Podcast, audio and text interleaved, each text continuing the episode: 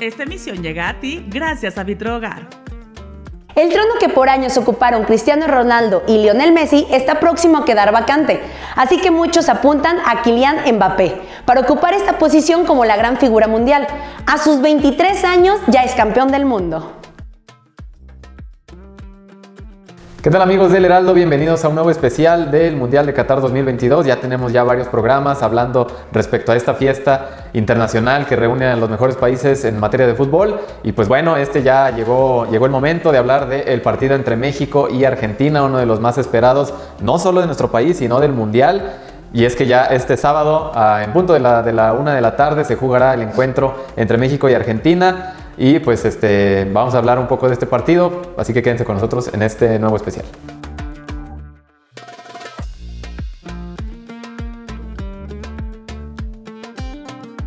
Vamos a arrancar con este pues previo análisis de este partido hay que recordar que México arrancó empatando 0-0 con Polonia, mientras que Argentina eh, sorprendió al mundo y no por su buen juego, sino porque perdió 2-1 contra Arabia Saudita, que fue una de las grandes sorpresas de la primera jornada de este mundial. Y bueno, este partido de, de la segunda jornada es muy importante porque tanto México como Argentina tienen que sumar puntos para llegar con vida a la tercera jornada. Claro que dependerá mucho de lo que haga Arabia y Polonia en su duelo, que será a las 7 de la mañana, pero los que están más obligados son pues los argentinos. Exactamente, esa derrota la verdad es que no estaba presupuestada ni para México ni para Argentina, yo creo que ni para nadie que le gustara el fútbol.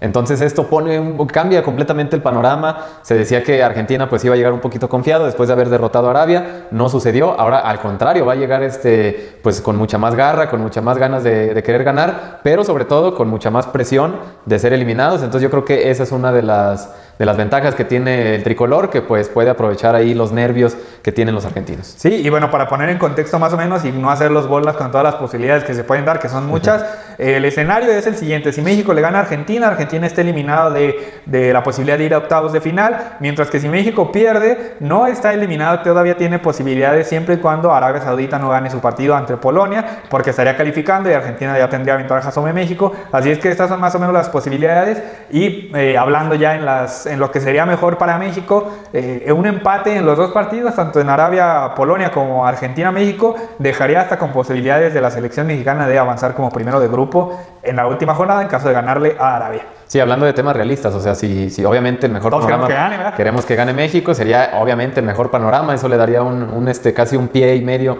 en la, en la, siguiente fase, pero pues eso yo creo que es lo importante, no, no, hay, que, no hay que caer en desesperación, si empatamos e incluso hasta perdemos, no estamos complet, completamente eliminados, yo creo que eso es lo más importante, pero lo que sí es que bueno, no hay que también dar por, por ganado el juego contra Arabia, que es el de la jornada 3 la próxima semana, ya que como vimos Arabia pues sorprendió a todos al derrotar a Argentina, pero pues eso es importante, o sea que México no, aún perdiendo, aún empatando, no está en, en, números rojos, por así decirlo. Exactamente, y bueno, ya en, en la previa ahora sí de, de, campo parece que Gerardo Martínez iba a hacer varios cambios en su once inicial, sabe que posiblemente vaya a jugar con una línea de 5, vaya a prescindir de Edson Álvarez y vaya a meter a Andrés Guardado ahí en el medio campo, y de lo más importante es que parece ser que no va a jugar con un 9 nominal, no va a estar ni Funes Mori, ni Henry, ni Raúl, sí, nadie va a estar, vale, ni Santi, ni Santi tampoco que no lo convocó, va a estar ahí jugando eh, Lozano y Alexis Vega como delanteros, ahora sí que apostándole más al contragolpe, y de la selección argentina parece que Scaloni no le va a mover a, a, al 11 que inició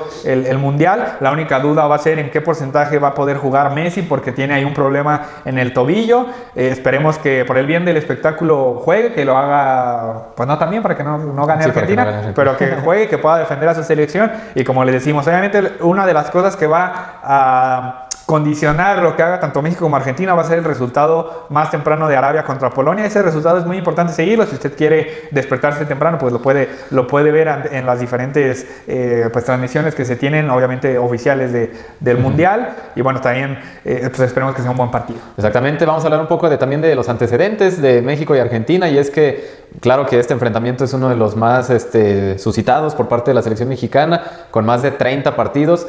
Eh, lamentablemente Argentina se lleva la, la, la, ventaja con 18 victorias a lo largo de la historia, pero en temas de mundiales, bueno, también lamentablemente Argentina tiene la ventaja. Se han enfrentado en tres ocasiones, la primera de ellas fue en 1930, la verdad es que dudo que, que no, haya alguien que, que le haya tocado ese partido, pero bueno, eh, en, ese, en esa ocasión Argentina ganó 6-3 en fase de grupos y las últimas dos creo que ya las recordamos este, la mayoría de los que nos están viendo.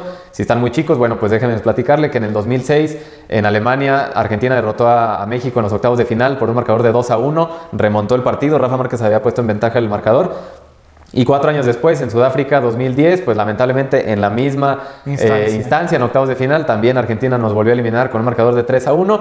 Y pues bueno, esto fue los, los, antecedentes de los mundiales. Eh, yo creo que esta sede de revancha que tiene México por ganarle a Argentina, creo que no es la mejor, más bien es la mejor opción, es la mejor este, oportunidad que tiene la selección mexicana para poder tomar revancha de estas dos eliminaciones recientes. Y pues bueno, la verdad es que también otro dato interesante a, a compartir es que México se le da bien enfrentar a a los rivales de a los cabezas de serie. Le ha pasado ya en las últimas ediciones, como el caso de de Rusia 2018, que se le ganó a Alemania, que era el cabeza de serie. En Sudáfrica 2010 empatamos con Sudáfrica. En Brasil 2014 también se empató con Brasil. En, este, en Alemania 2006 no, no pasó, bueno, se perdió contra Portugal, pero ahí México era cabeza de serie, entonces no, no, no entraba este dato. En Corea-Japón 2002 también contra Países Bajos. Ah, no, en, en Corea-Japón 2002 contra Italia, se le empató en 98 contra Países Bajos, o sea, desde el 76 México no pierde contra un cabeza de serie, así que son de este tipo de supersticiones. seguras es que no perdemos con el cabeza de serie y avanzamos, y avanzamos a octavos de final. Eh, eso es lo que suele pasar este, con México. Sabemos que los mundiales están llenos de supersticiones, de maldiciones, de sorpresas. De sorpresas. Entonces, pues ojalá que, México eh, apele a este tipo de cosas y logre sacar al menos un puntito de este partido. Yo creo que va a ser un buen partido, va a ser emocionante y también hay que destacar que es el partido más solicitado en cuestión de boletaje de, fase de mundial, de fase de grupos, así es que va a haber un ambiente muy especial, hay mucha rivalidad y ahora sí que eh, yo espero que por el tema de que muchos medios en Argentina y muchos argentinos como que demeritan el fútbol mexicano,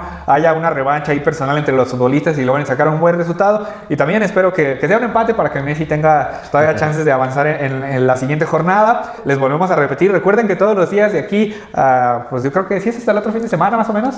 Eh, todos los días hay cuatro partidos, cuatro de la mañana, siete de la mañana. El viernes ya será, o sea, de, este viernes en ocho ya, será la, última jornada de, fase de grupos y ya empezamos rápidamente con, las, con los octavos de final.